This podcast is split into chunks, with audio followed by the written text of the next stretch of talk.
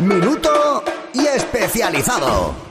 Hola, soy Enrique Alonso desde las oficinas de Eurogamer.es y para esta semana destacamos el análisis de Yoka Lightly, un plataforma que intenta recuperar la esencia de los clásicos de Rare, y un primer contacto con Agents of Mayhem, el nuevo mundo abierto de Volition basado en el universo Saints Row. Hola Europlay, desde la redacción de la PS4.com os habla Javi Andrés una semanita más, una semana en que estoy especialmente contento porque toca regresar al pasado, a los juegos antiguos eh, de las plataformas, de los saltos, de los colorines, con este Yoka Laili que tendremos esta semana en especial, que regresa a los que se hay de PlayStation a juegos como Spiro de Dragon y Jack and Daxter. Sin duda, nostalgia pura que hemos trabajado a fondo en la PS4.com y que no os puedes perder.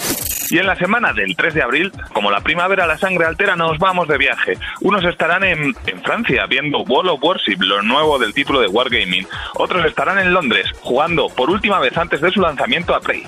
Mientras, en Madrid, eh, estaremos viendo Farpoint y Star Blood Arena, dos de los juegazos de realidad virtual para PlayStation VR que están ya cerquita. Si todo esto no es suficiente, preparaos, porque también hablaremos de Sexy Brutale, un juego de- nacido en el Reino Unido, pero que en Tequila, aquí en Madrid, están dando los últimos toques, es decir, promete mucho.